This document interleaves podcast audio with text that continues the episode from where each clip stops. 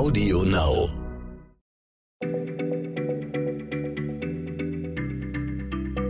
Schneller Schlau, der tägliche Podcast von PM.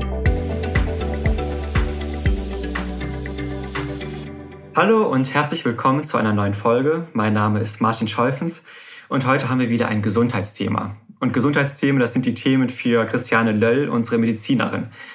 Christiane, ich habe da letztens im Radio was gehört, eine Warnung. Es soll in diesem Sommer besonders viele Zecken geben. Und zwar hat das Deutsche Rote Kreuz gesagt, dass weil der Winter so mild war, es jetzt vermehrt Zecken gäbe.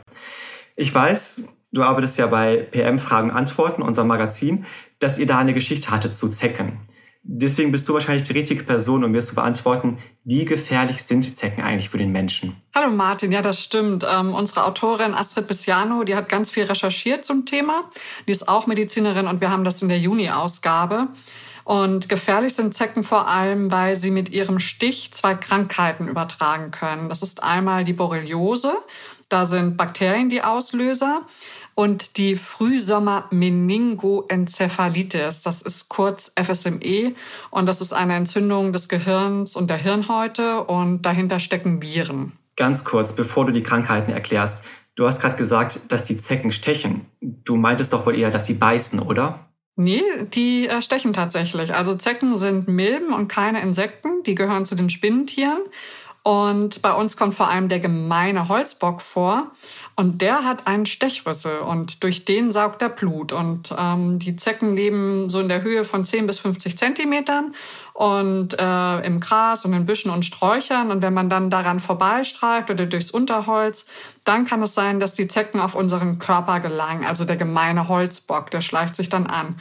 Dann sucht er sich eine geschützte Stelle am Körper, wo er sich richtig lange festsaugt.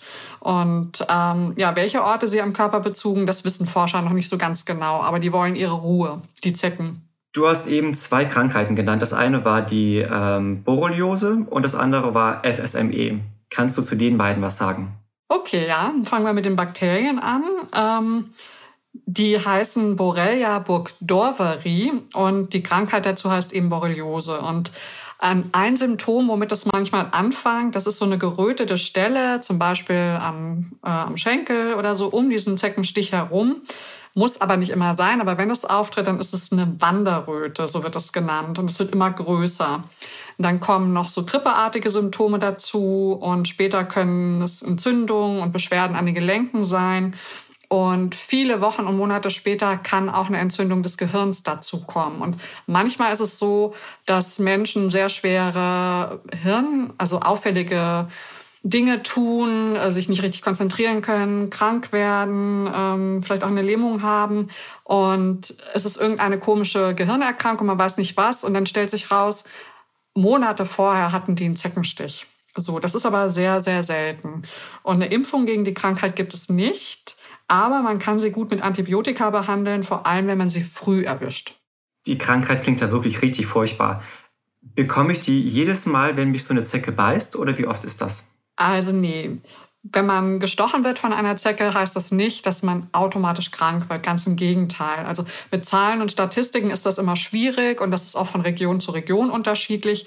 Nicht alle Zecken sind Träger der Bakterien. Unsere Autorin hat in Studien gefunden, dass nach einem Stich in der Schweiz oder in Deutschland nur bis zu fünf Prozent der Betroffenen Antikörper haben.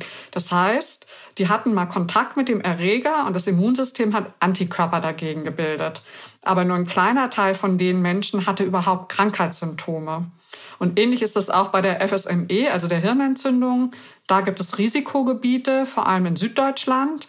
Und da sind bis zu fünf Prozent der Tierchen mit den Viren befallen und können theoretisch auch die Krankheit übertragen. Es gibt aber inzwischen auch Risikogebiete in Thüringen und Sachsen. Das ist neu und vereinzelt in Niedersachsen und in Hessen. Wie merke ich denn, dass ich FSME habe?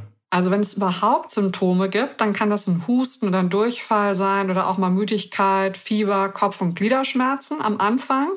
Und wenn der Erreger dann aber ins Gehirn eindringt, dann wird es schwierig und dann wird, werden die Leute richtig krank. Also dann kann es zu Lähmungen kommen, Bewusstseinsstörungen, das ist eine wirklich schwere Krankheit. Und daher empfiehlt die Ständige Impfkommission auch, sich impfen zu lassen, wenn man in Risikogebieten wohnt. Und im Gegensatz zur Borreliose gibt es nämlich eine Impfung und man kann sich mit den Ärzten absprechen, ob das Sinn macht. Wenn ich nicht sicher bin, ob ich jetzt in einem Gebiet lebe, wo es das gibt, oder wenn ich jetzt in Urlaub fahre und mich informieren möchte, wie kann ich herausfinden, ob es ein Risikogebiet ist oder nicht? Also dank Corona kennen wohl die meisten Menschen in Deutschland das Robert Koch Institut in Berlin.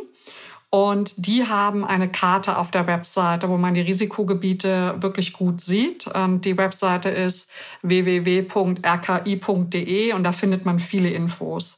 Und man kann in erster Linie auch vermeiden, von der Zecke gestochen zu werden, wenn man sich draußen, wenn man in der Natur rumstreift, lange Kleidung anzieht und hohe Schuhe mit einem hohen Schaft. Und man sollte sich aber auf jeden Fall dann auch gründlich untersuchen im Sommer oder wenn man in so einem Risikogebiet unterwegs ist und dann die Zecke vorsichtig entfernen. Und da empfiehlt zum Beispiel das Deutsche Rote Kreuz äh, so Pinzetten oder so eine spezielle Zeckenkarte. Die schiebt man dann vorsichtig da runter und zieht die Zecke dann senkrecht raus. Und es ist ganz wichtig, dass man eben nicht dreht oder quetscht, weil dann kommen die Keime, die die Zecke hat, vielleicht dann auch in den Körper des Menschen. Also vorsichtig. Und ich kann aber nur noch mal empfehlen, die Seite vom Robert Koch Institut aufzusuchen. Da steht alles drauf über Impfungen, über Vorbeugung. Was mache ich, wenn ich es erwischt habe und so weiter. Okay, gut. Also ich glaube, wir beide, wir leben ja in Hamburg. Ich glaube, da gibt es jetzt keine Zecken oder zumindest keine, die uns gefährlich werden können. Ich schaue jetzt aber direkt mal nach, ob der Urlaubsort, den ich mir überlegt habe, auch da drin ist. Und wenn er da drin ist, dann hole ich mir so eine Impfung gegen FSME. Oder lass dich zumindest beraten, genau. Herzlichen Dank, Christiane, und bis zum nächsten Mal. Bis dann. Tschüss. Schneller Schlau, der tägliche Podcast von PM.